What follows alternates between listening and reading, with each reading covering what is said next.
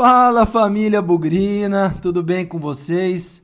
É, nesse período de quarentena aqui a gente está tentando inventar o máximo de assuntos e aí sem o Guarani em campo a gente tenta trazer tudo aquilo que envolve o Guarani. E nós vamos começar hoje uma série de entrevistas especiais com pessoas relacionadas ao Guarani, histórias sobre o Guarani. Acompanhe a gente aí que a gente tem bastante novidade para trazer.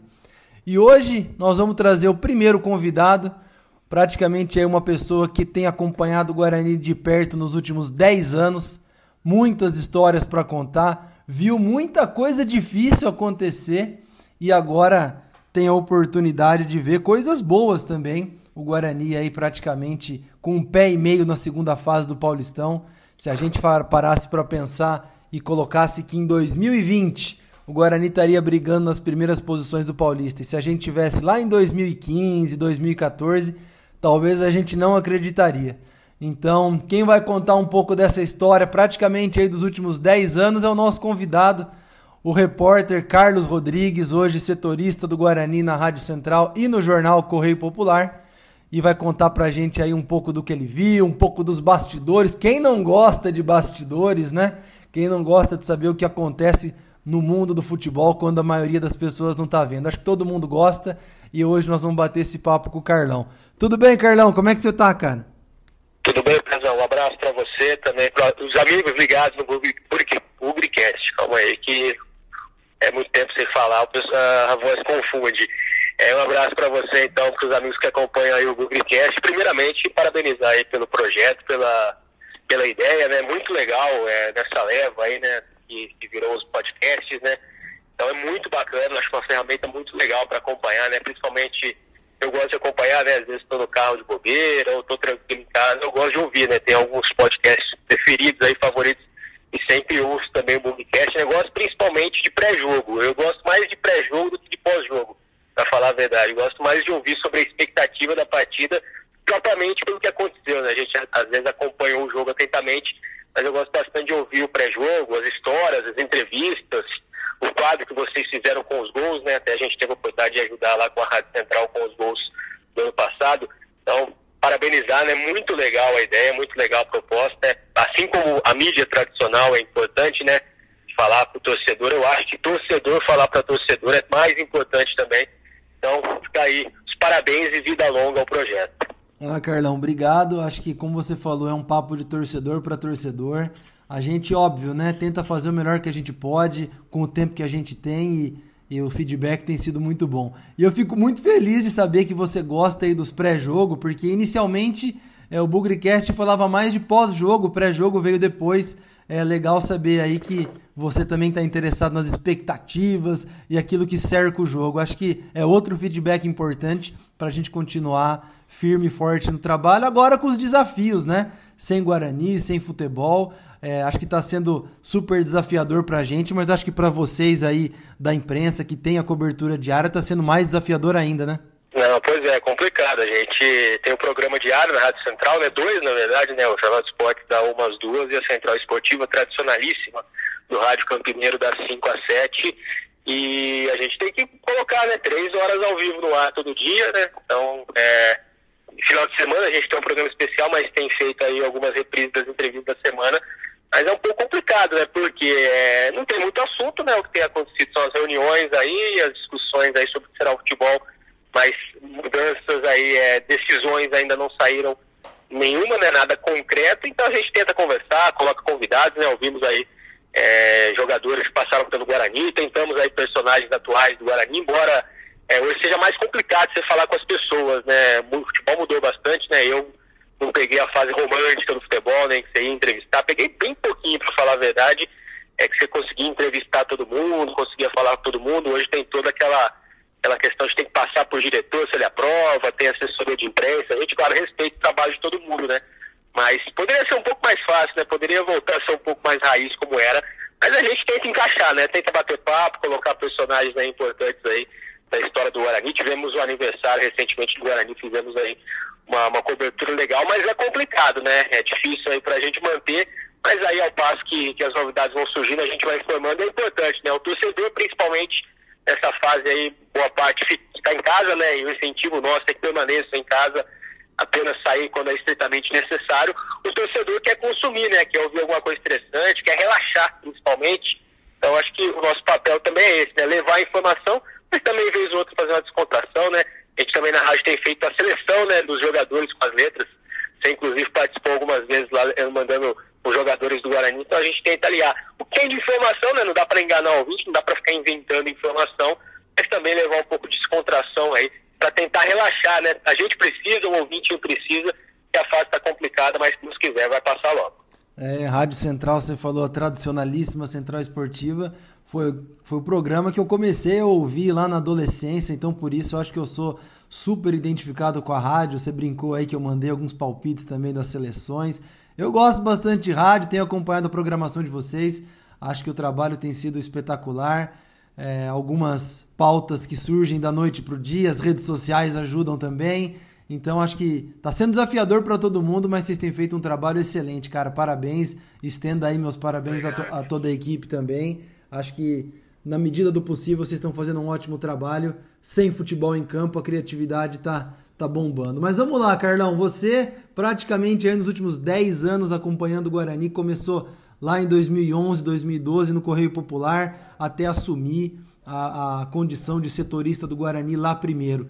É, pegou um pouco do derby do século, pegou um pouco do Medina, bem no seu começo de carreira, né? Como é que foi aí aquele momento tão importante aí pra gente, né, para torcedores do Guarani, você vivenciar aquilo logo no seu comecinho de carreira? Bom, para contextualizar rapidinho, né, a minha história no jornalismo, né, eu, eu comecei faculdade em 2010, né, me formei na, na Unip, ali no Swift, e comecei a trabalhar num jornal em Vinhedo, né, eu moro em Valinhos, Vinhedo aqui uma das cidades vizinhas, e aí fiquei um tempo lá, até que o senhor que trabalhava comigo em Vinhedo, né, o senhor Horácio Marano, eu cito ele porque ele é o cara que me, fez iniciar de vez no jornalismo, né, então tenho muita gratidão, ele é um cara que estava na Rede Globo, então cara feríssima. Ele trabalhava, tinha trabalhado no Correio e conhecia o Carlos Cacani, né? Que até hoje ainda é o coordenador de esportes, o chefe de esportes lá do Correio. Ele me indicou, perguntou se tinha alguma coisa para mim, uma vaga, para pelo menos estagiar, enfim, fazer alguma coisa.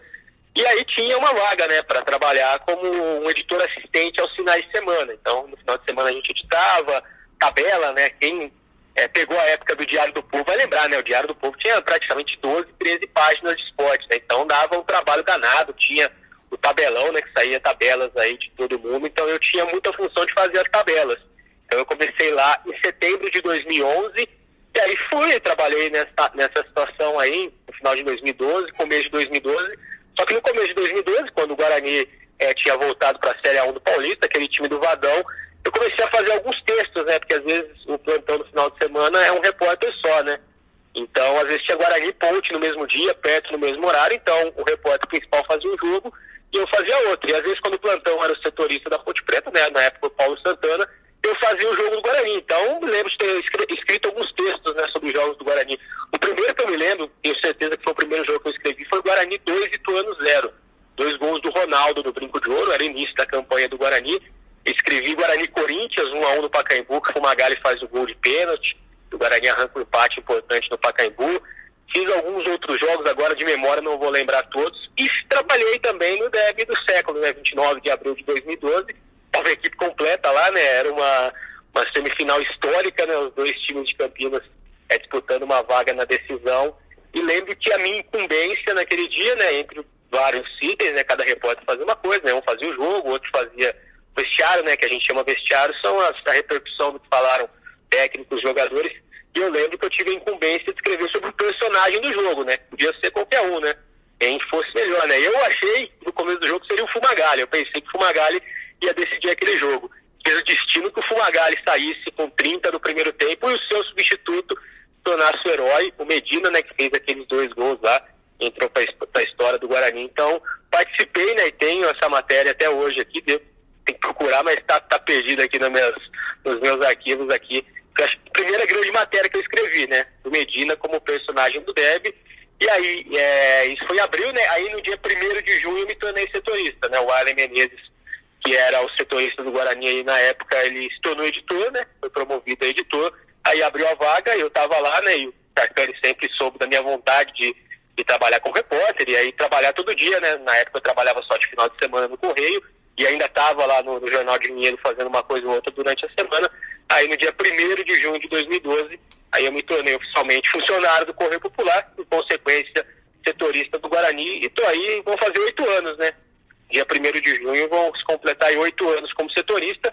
Primeiro é no Correio Popular, durante todo esse tempo, Aí tive um breve período na Rádio Brasil, né? Foi quando eu comecei em rádio, eu também sempre quis fazer rádio. Na verdade, o sonho inicial, né, meu objetivo no jornalismo era fazer rádio, não fazer, não trabalhar com jornal. Aí os caminhos me levaram para o jornal e aí também fiz um tempo na Rádio Brasil e agora estou na Rádio Central desde fevereiro do ano passado. E nesse período também tive um projeto, né, chamado Nossa Taba, que era um portal aí voltado para notícias do Guarani, que a gente fazia a cobertura, até chegou a viajar em jogos fora de casa na Série B de 2018 foi muito legal fazer, mas infelizmente durou um ano só por questões aí é, externas, acabou não, não se concretizando, não se prolongando o projeto.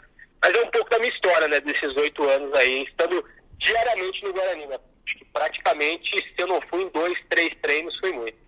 Olha, primeiro, Carlão, tô super feliz de saber é, desse seu começo de carreira com o Horácio Marana. Eu fui um leitor do Horácio Marana por um tempo, eu acho que ele chegou a escrever aqui na imprensa de Campinas, mas essa semana mesmo, folhando algumas revistas do Guarani campeão de 78 que eu tenho, mais especificamente a Manchete Esportiva, tem algumas colunas do Horácio lá. Eu não tinha mais notícia dele, não sabia o que ele estava fazendo. Que legal saber que você começou aí nesse contato com ele, nessa proximidade com ele. Ele foi um cara, foi, foi não, né? Na, enquanto profissional aí, um cara de ótimas opiniões, um cara de muito conteúdo. Então acho que foi um, ótima, um ótimo começo, aí, um, bom, um bom tutor aí para você começando a carreira. E vocês podem ver, né, gente? Carlão da rádio, do jornal, dos portais de internet, tudo isso com oito anos de, de carreira, um pouco mais aí, começou em 2010 na faculdade, mas um cara bem completo,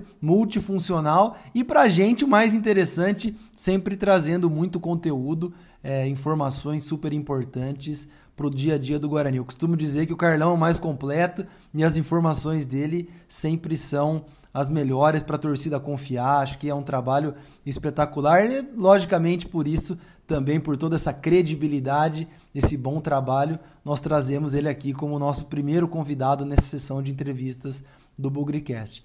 Carlão, conta pra gente aí. Você falou do derby, dos vestiários, a sua experiência nas, na rádio. Como que são, como que é o bastidor assim, antes de um derby, o dia a dia, a semana. A gente sempre fala muito, poxa, é uma semana que para a cidade, todas as atenções são voltadas para o jogo. Como que é a elaboração ou planejamento de um derby do ponto de vista da imprensa? A gente já sabe é, dos jogadores, do time, da concentração, fechar treino, esconder ali a escalação, mas para você na sua profissão, como que é o, o trabalho de um derby para a imprensa?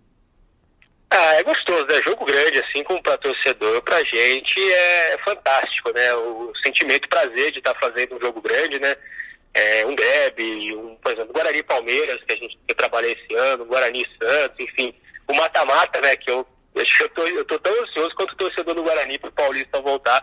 E claro, o Guarani faltando aí uns poucos pontos para concretizar a classificação, de trabalhar no mata-mata do Paulista, né? Jogo único, seja em Campinas ou em Bragança a gente torce para o Guarani conseguir ultrapassar o Bragantino e trazer esse jogo único para o brinco, mas é muito legal, né? É o que faz o combustível que faz a gente se motivar a cada dia.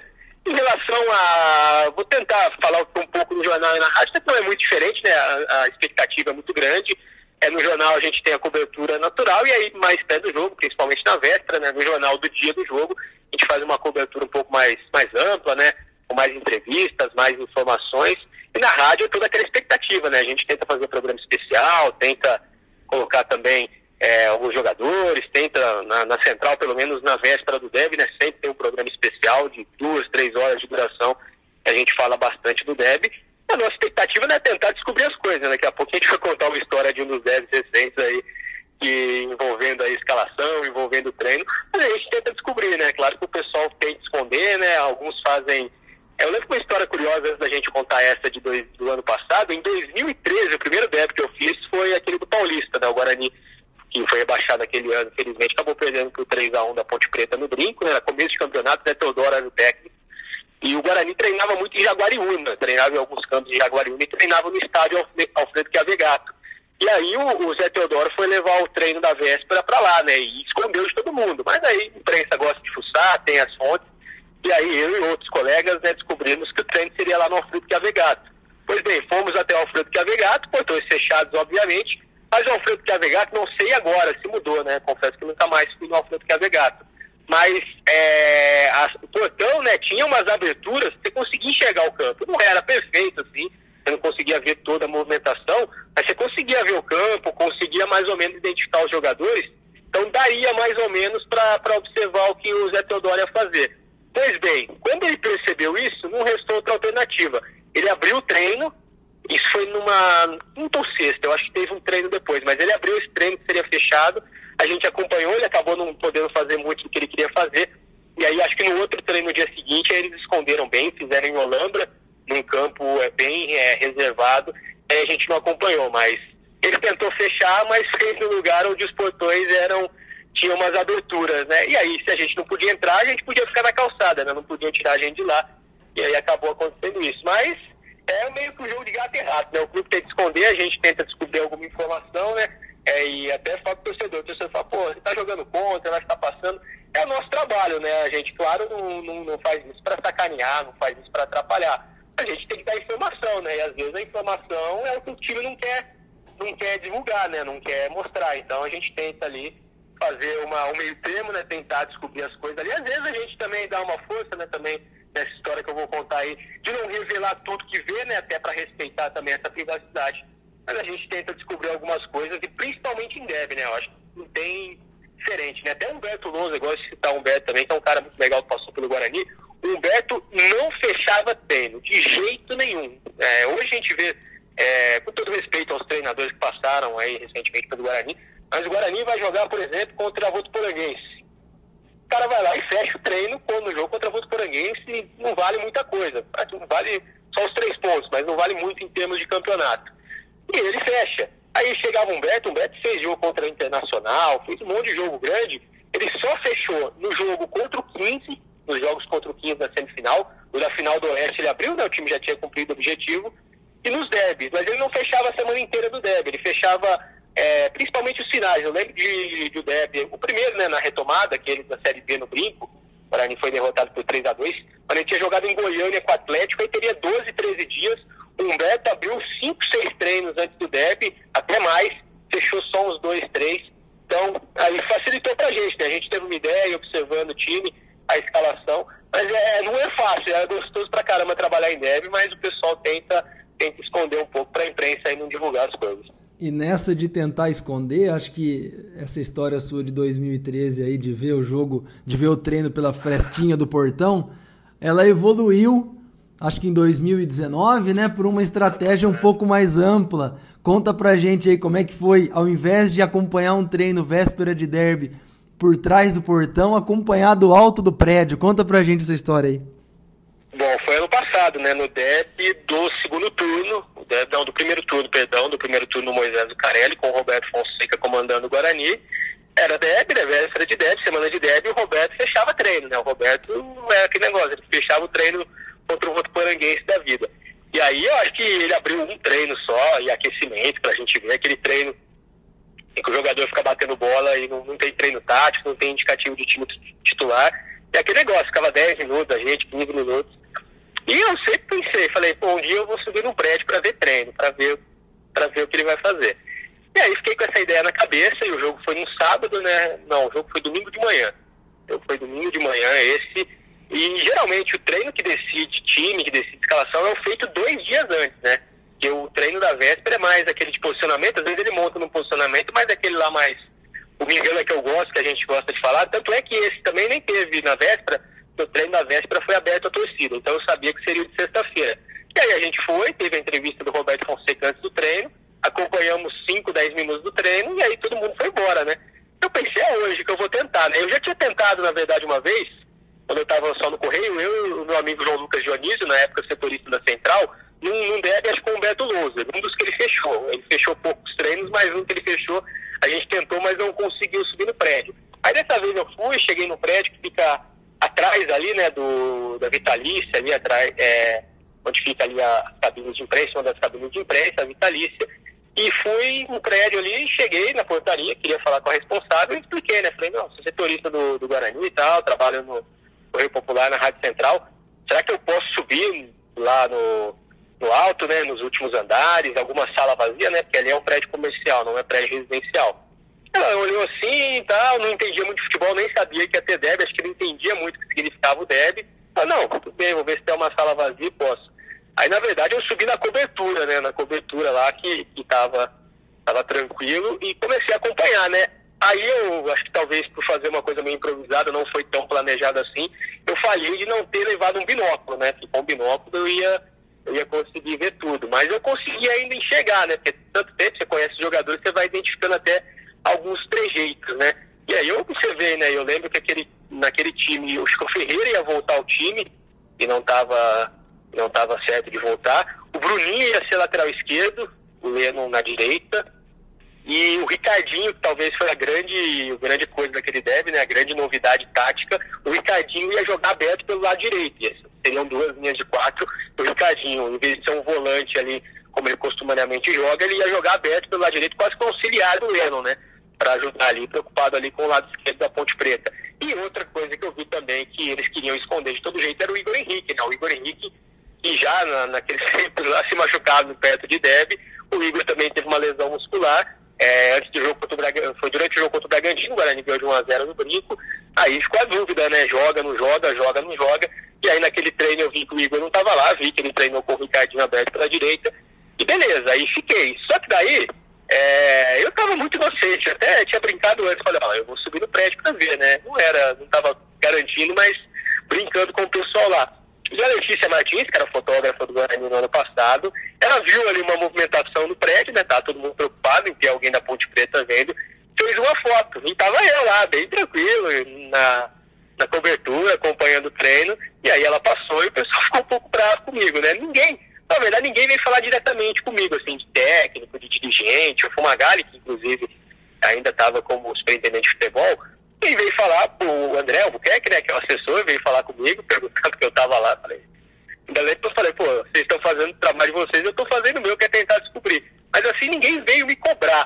É, eu não sei se foi uma cobrança, mas no DEB, depois o Guarani acabou perdendo de 1x0 aquele jogo, a saída do campo, e eu estava pela central também já, eu fui entrevistar os jogadores, tá, os jogadores muito bravos com 1x0, e eu lembro do Bruno Lima. O Bruno Lima tinha participado daquele jogo, o Bruno Lima passou, não quis falar, e eu falei, pô, passou o Bruno Lima aqui, mas não quer dar entrevista.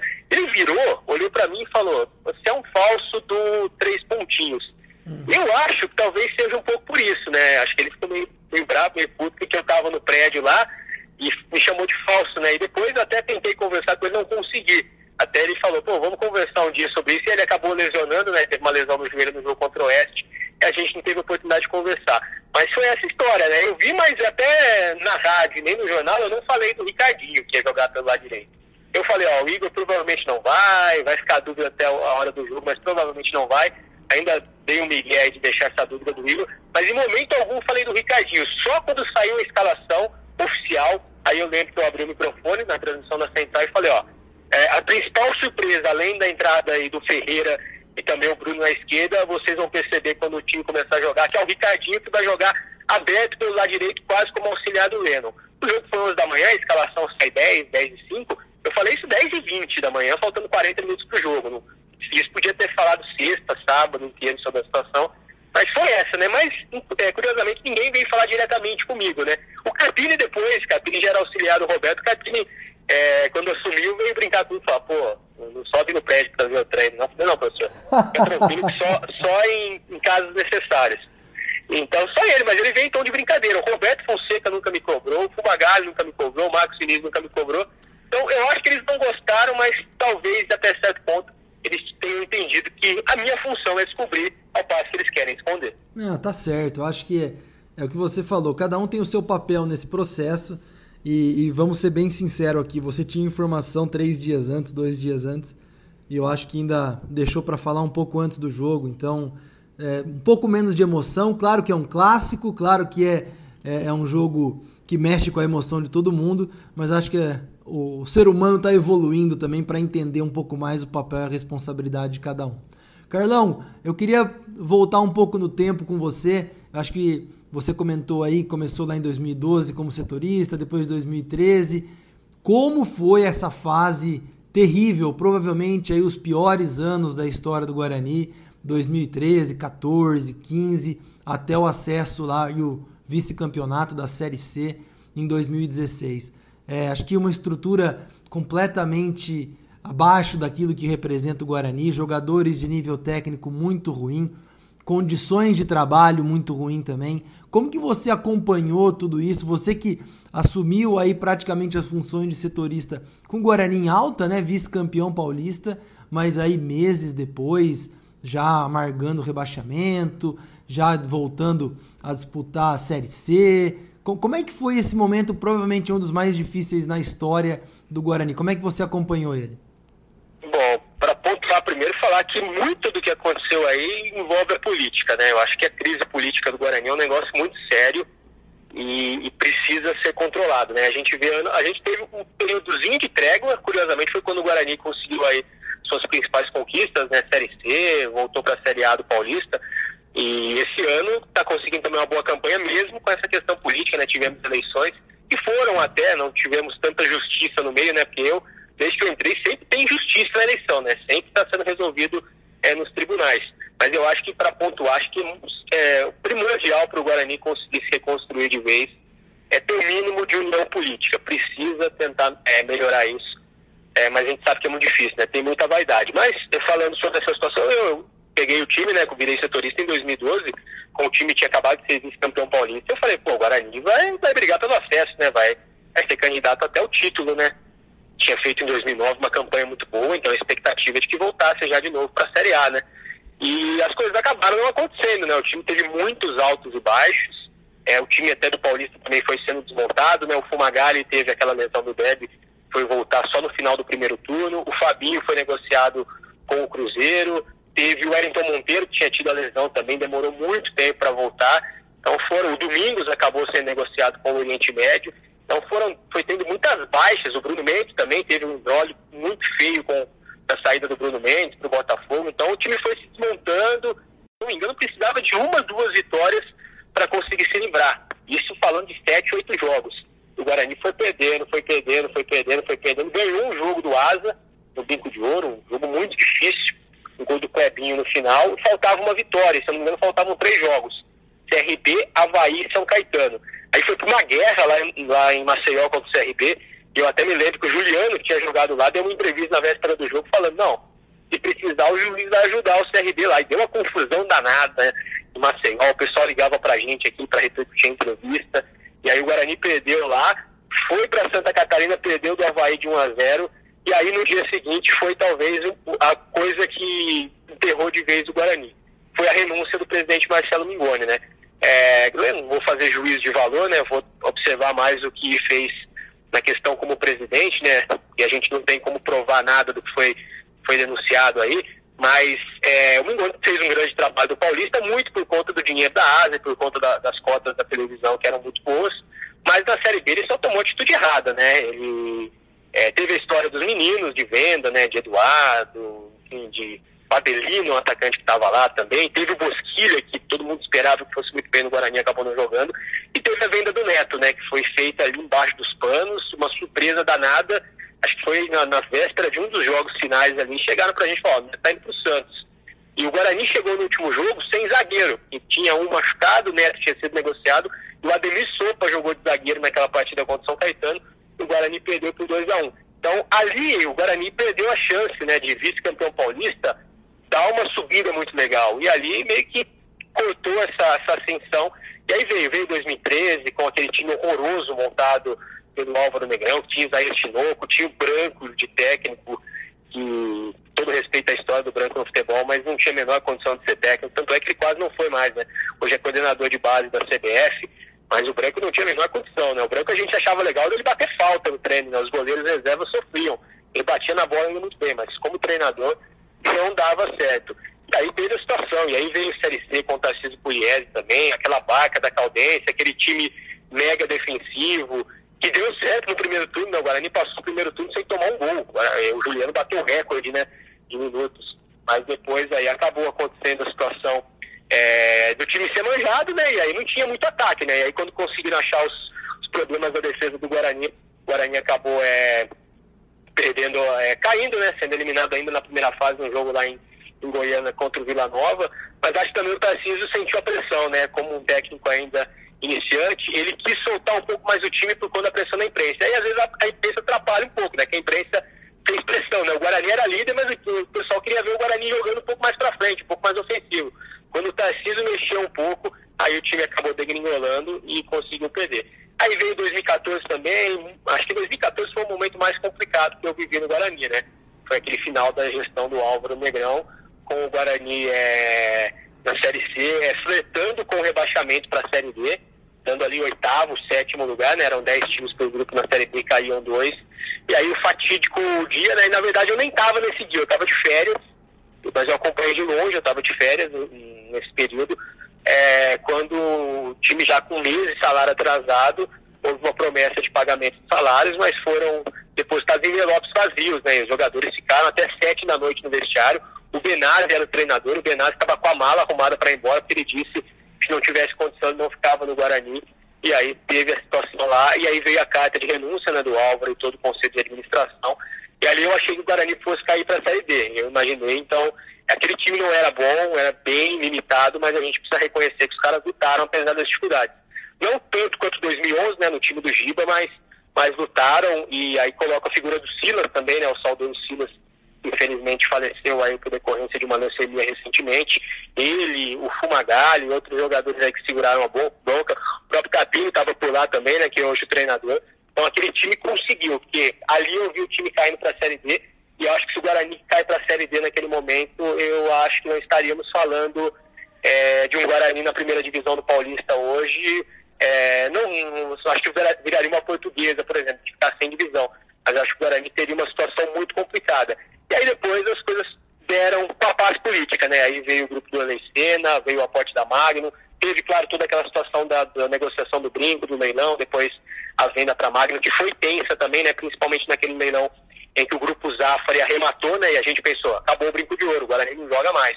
Mas aí a doutora Ana Cláudia, né, da Justiça do Trabalho, conseguiu ali fazer uma composição para o Guarani não perder o estádio.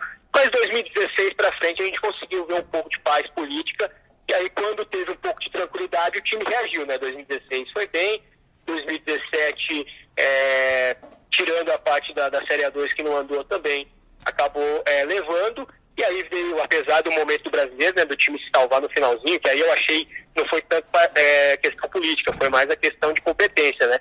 De ter demitido o Vadão no início do, do segundo turno com o Guarani lá em sexto, sétimo. Mas aí também é uma outra história. E aí veio 2018, o time que conseguiu acesso, e aí depois a política começou a intervir de novo, né? A questão de cogestão, a questão de empresário querer influenciar na escalação. E eu vi o Guarani em 2018 com o Lousa com muita condição de conseguir o acesso para a Série A. Mas aí veio essa situação, o time também não conseguiu.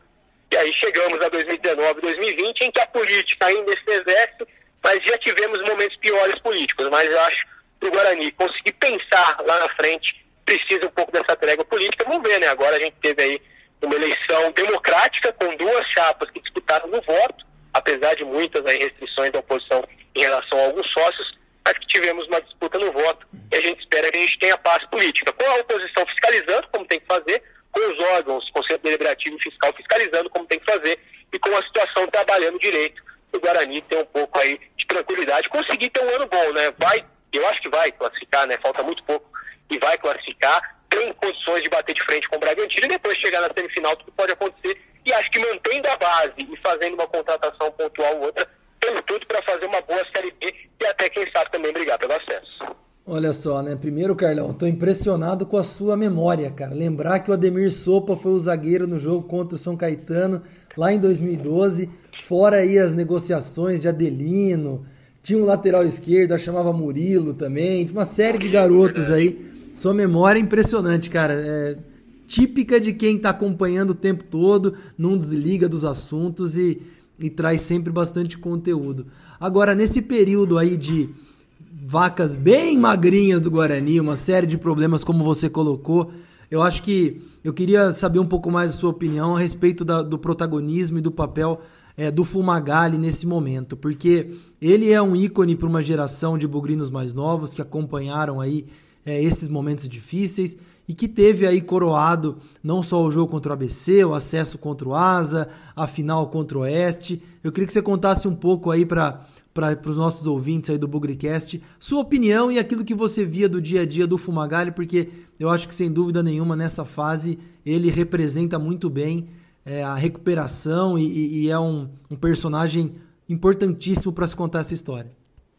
É, eu acompanhei praticamente toda a segunda passagem do Fumagalli, né? Tirando aquele não diariamente o Paulista, né, mas acompanhava já estando é, trabalhando no jornal e acompanhei dali para frente, partir da Série B, todos esses anos, tirando aquele pequeno hiato em 2013, né, curiosamente, é, no momento, talvez o pior momento, né, do Guarani sendo rebaixado na lanterna da, do Paulistão, o Fumagalli não estava, né, ele foi negociado lá com o Santa Cruz do Pará, né, acabou indo para lá, um salário muito bom, ele foi, mas com a promessa de voltar, ele viu, né, que aquele time de 2013 não ia andar, que ele ficando ele ia acabar se queimando, ele faz o gol no Deb, né? O Guarani perde 3x1, depois ele sai, mas volta depois para a Série C do Brasileiro. Mas o, Fumagalli, sem sombra de dúvidas, e disparado aí, é o maior ídolo do Guarani nos últimos 20 anos, né?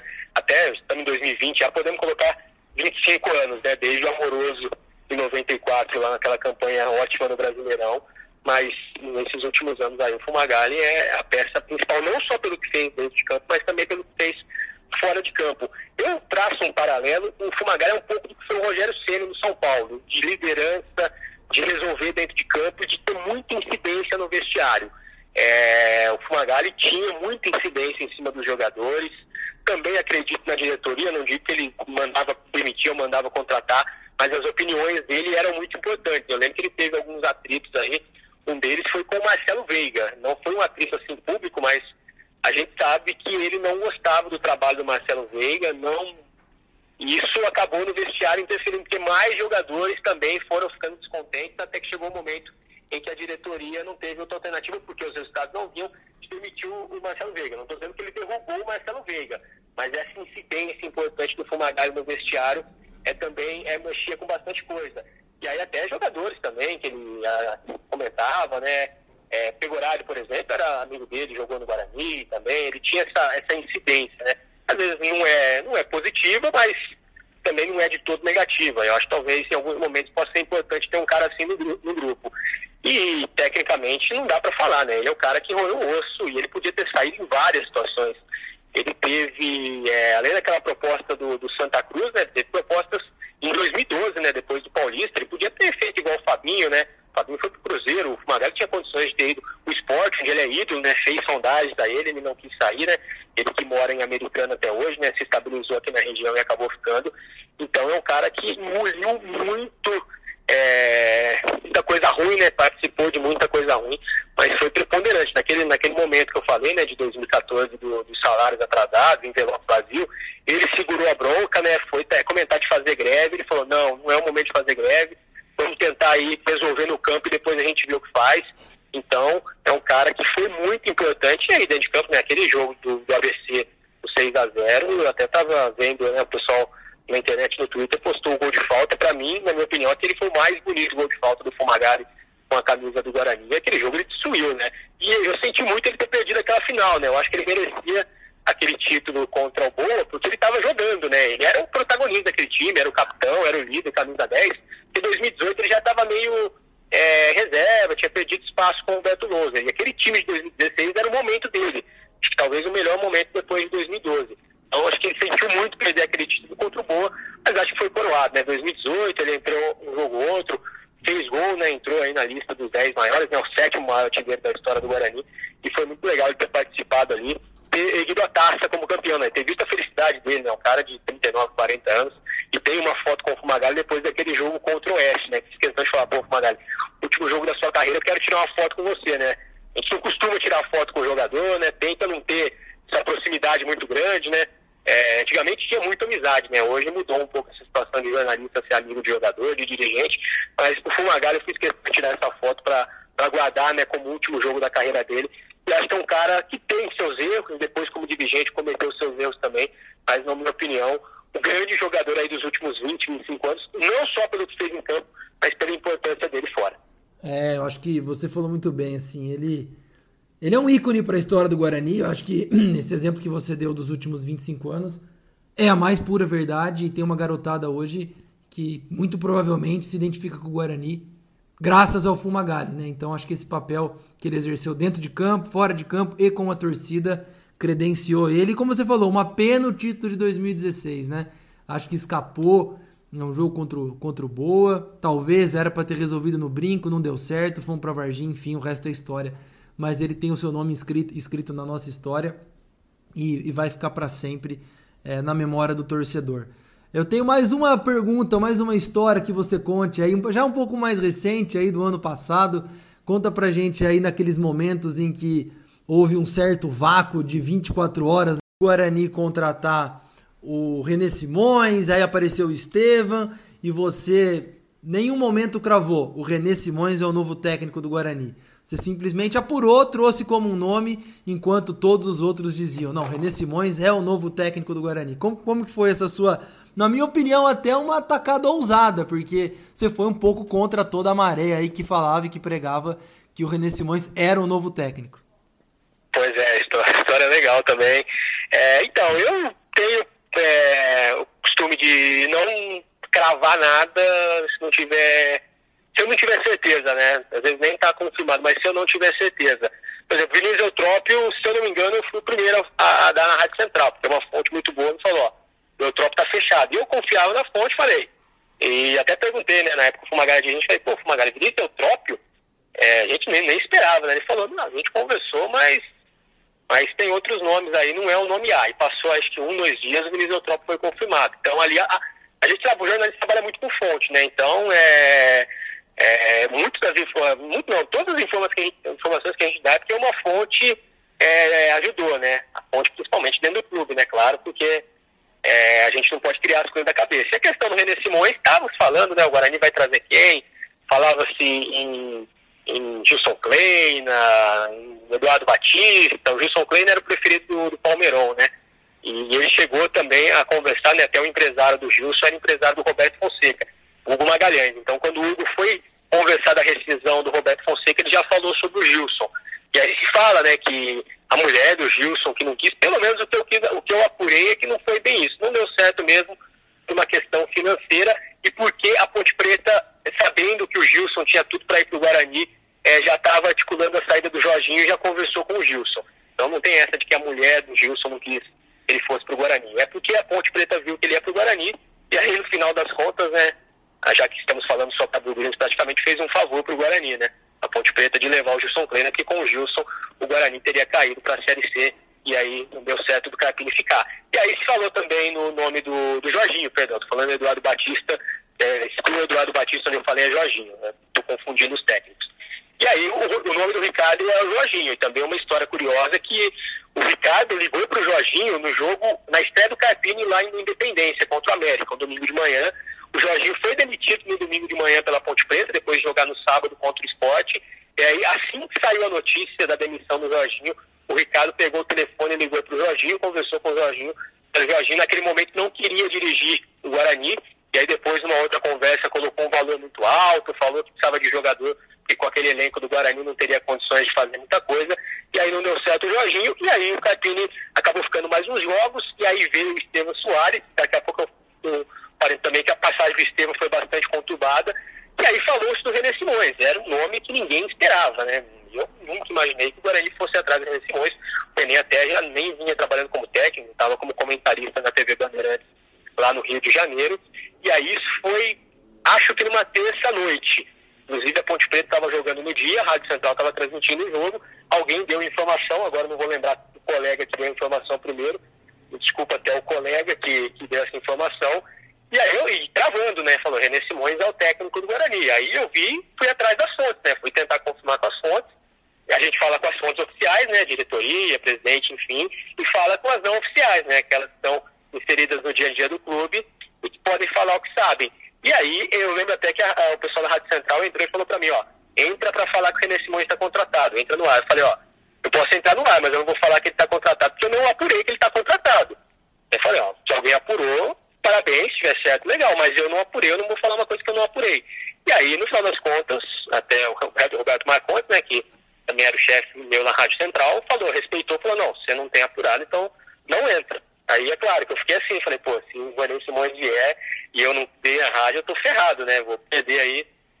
Estava pouco tempo na rádio, mas enfim, mantive as minhas convicções e falei, ó, a informação que eu tenho, até se vocês quiserem que eu entre na falar isso é, o René Simões vem a Campinas para conversar, para conhecer e tem muito boas chances de assinar contrato. Só não vai assinar o contrato se acontecer uma coisa extraordinária, mas não dá para cravar 100% que ele está contratado. Podemos dizer que está 98, mas 98 não é 100. Se não tiver 100, eu não vou cravar. E aí, beleza. Aí foi no dia seguinte, veio o René Simões do Rio de Janeiro e conversou, fez uma reunião com a diretoria e faltava essa reunião, né? Os caras não iam contratar ele sem conversar pessoalmente com o René Simões. E aí, quando conversaram com o René Simões, viram que ele já está um tanto quanto antiquado no futebol, né? Já tem ideias muito para trás. E ele queria pedir algumas coisas também que a diretoria achou que não deveria. E acho que foi mais o papo com, com o René Simões. E aí chegou a informação depois, é, o Miguel, né? Aí o pessoal dá o Miguel de falar que não deu porque o René Simões mudou de ideia no salário. Tinha pedido uma coisa e depois pediu 200 mil. Isso não é verdade. O René Simões tinha concordado com tudo que o Guarani falou. O René Simões, inclusive, queria ir para Florianópolis. Tanto é que no final da reunião ele pergunta para o presidente, acho que o Palmeirão ainda estava como presidente, embora o Ricardo já estivesse tomando a dianteira, ele pergunta para o Palmeirão, presidente, a gente vai para Florianópolis quando? E aí, depois de já ter resolvido que não contrataria, o, o, os dirigentes do Guarani falam, ó, você não vai para Florianópolis, inclusive a gente já comprou a sua passagem de volta para o Rio de Janeiro. Então, naquela conversa lá, o René acabou é, não assinando, e aí eu acabei saindo como o cara que não bancou, né? Então, por acreditar nas minhas convicções, acreditar no que a fonte me falou, falou, é, ele vem, vai conversar, tem, ele aceitou tudo, mas falta essa conversa e falta assinar o contrato. Então, por isso que eu não cravei.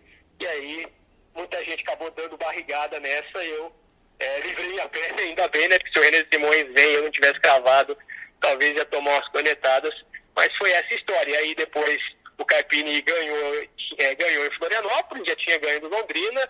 Depois, acabou perdendo o Oeste, né? Que foi uma derrota que eu achei que e depois da derrota do Oeste, inclusive, o Ricardo volta a procurar o Jorginho é na segunda conversa que eu falei, que aí o Jorginho fala, ó, é, pede muito e fala, ó, eu preciso de mais jogador, porque com esse não dá. E aí o Jorginho não vem. E aí o Carpini ganha mais uma chance, e aí e o Carpini, inclusive, falou isso em entrevista. Ele ganha aquele jogo do Vitória em Salvador 1x0, gol do Michel Douglas, e aquele jogo é praticamente um divisor de águas que garante a confiança da diretoria nele, os jogadores compram de vez a ideia do Carpini, e aí depois o Guarani arranca para fugir da Série C. É, e, e acho que vocês estão vendo, né, pessoal? O Carlão, ele fala com propriedade e com, e com fatos. Me desculpem se eu não sou sucinta, porque quando eu começo a falar é difícil parar. Não, ele fala com propriedade, ele fala com detalhes, eu acho que deixa a conversa ainda mais rica. É, é, é 100% qualidade aí do trabalho. E só para complementar, viu, Carlão, uma, a história que eu ouvi sobre o René Simões foi que o, estão todos reunidos no queijo e aí alguém fala não sei quem que é a pessoa que fala pro seu Sérgio do Prado, fala, seu Sérgio, mostra lá as dependências do Guarani pro Renê, pra ele conhecer e tal. Ah, pode deixar, pode deixar. E aí saem os dois da sala, aquela sala ali central. Eu estava na sala de imprensa nesse momento, quando saem os dois. E aí saem os dois, e aí o grupo que está na sala já sem o René Simões fala: e aí, gente, o que, que a gente precisa fazer para esse cara não ficar aqui? Porque eu acho que não dá certo o René Simões aqui. Aí eles tentam fechar uma ideia ali é, entre um grupo, que eu não sei quem era, quantas pessoas eram, mas foi uma conversa do tipo, agora que ele não tá aqui, como é que a gente manda esse cara embora?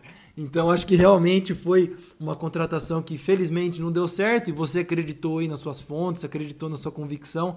E acho que é uma história bacana dos bastidores do futebol. Pra gente fechar, Carlão, esse trabalho do Carpini, depois, né? Você falou um pouquinho da Série B. Como é que você avalia a forma do Carpini ver o futebol? Como é que você avalia é, é, todos os resultados dele, a forma de gerir o grupo. Ele tem o grupo na mão, ninguém pode negar isso. E os resultados, né? Terminando aí com esse derby inesquecível, uma, uma virada é, extraordinária e colocando o Guarani aí com um pezinho e meio na segunda fase. Vamos ver se vai ter segunda fase, né?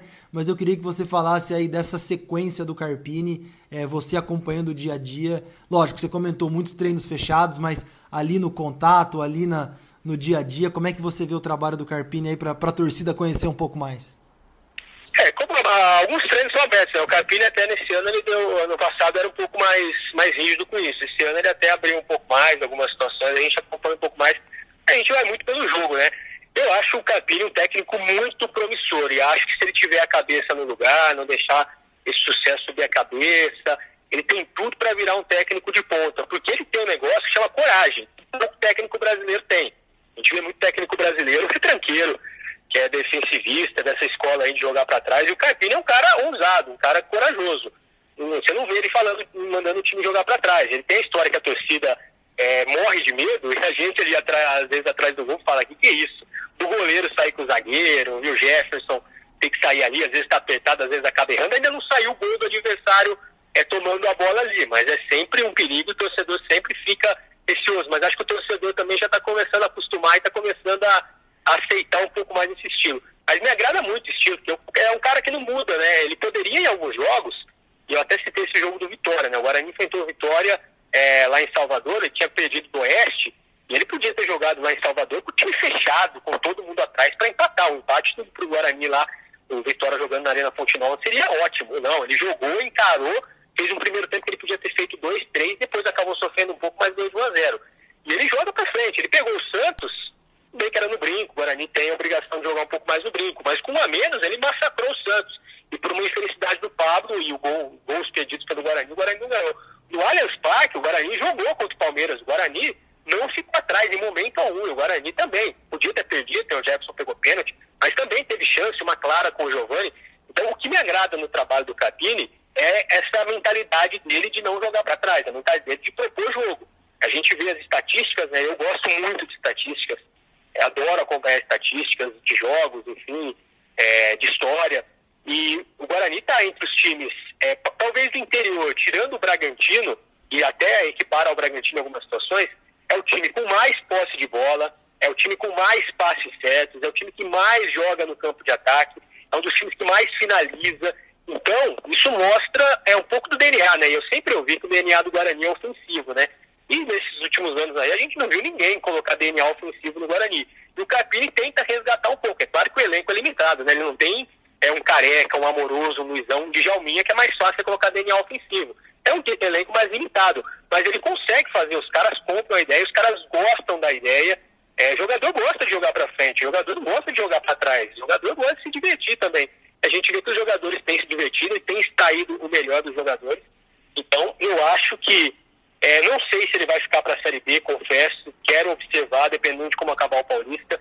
Ele teve uma proposta do, do Bragantino, não para trabalhar no Bragantino. O Thiago Escuro, que é o CEO né, da Red Bull, fez uma proposta ao Carpini para dirigir o Red Bull Brasil na Série A2 e prometeu: a gente tem um plano de carreira para você. Você vai bem no Red Bull Brasil e você vai trabalhar no Red Bull Bragantino. E o Carpini, que também é ambicioso, e aí acho que essa ambição é boa, falou: não, não quero trabalhar no Red Bull Brasil na Série A2 eu estou no Guarani na Série 1, no campeão brasileiro, e falou não para o projeto do Red Bull. Mas acho que vai vir coisa aí de. Acho que ele não sai para a Série B, mas não me surpreenderia se vem aí um time de Série A aí, um Curitiba, por exemplo, que está brigando, que briga um pouco mais embaixo numa Série A, um Atlético Goianiense. Ficaria aí talvez um pouco mais balançado o Carpini, mas acho que se ele ficar para a Série B, ele tem todas as condições de fazer um grande trabalho, claro. Se a diretoria é, manter a maior parte do elenco, se conseguir trazer um reforço pontual, se conseguir pagar os salários como tem feito, agora ainda não tem tido problemas sérios de atraso de salário, acho que ele tem tudo para fazer um grande trabalho. E depois que ele fez no derby, né, ele também mostrou que ele está um pouco aí de bem com a sorte, né? Porque no primeiro tempo, até quando ele no intervalo, a escalação dele foi suicida, né? Tira o Rafael Costa, coloca o Cristóvão, coloca o Pablo um pouco mais avançado. Um time que treinou durante a semana do derby, mas nunca tinha jogado junto. É, o Cristóvão e o Pablo, algumas situações jogando junto, mas bem poucas. Então, achei ali que ele usou bastante, inventou, né, no, no tempo que a gente usa no futebol, mas aí, depois do 2 a 0 contra no primeiro tempo, ele corrigiu ali, botou o Rafael, aí botou o Juninho, né, que acabou entrando e fazendo gol, o Thaleson, uma noite iluminada. Então, ele mostrou que, além da competência que ele tem mostrado desde o ano passado, a sorte também o acompanhou, ele conseguiu aquela virada que foi épica e que, infelizmente, nenhum de nós pôde acompanhar do campo, né? E até entre os jogos, principal jogo que eu assisti do Guarani no estádio, né, trabalhando, foi o 6x0 do ABC. Eu acho que se eu tivesse lá, e todos nós estivéssemos naquele derby, talvez esse derby também entraria nessa mesma prateleira de 6x0. É, acho que Eu, eu brinco muito no Bugrecast que muito provavelmente a gente está é, acompanhando a formação de um grande treinador, que é o Carpini. É, boas ideias de futebol. Eu fiz uma brincadeira ontem no Twitter, inclusive, até com um bugrino que está começando um canal de vídeos aí e fez uma explicação sobre táticas do Guarani, a, a forma como ele entende. Eu acho que o Carpini está obrigando o torcedor do Guarani a entender um pouco mais do futebol de forma mais complexa. O Carpini ele tem, ele tem bons detalhes, ele tem boas iniciativas, você vê que ele tem conteúdo, então eu insisto e acho que pensamos da mesma forma.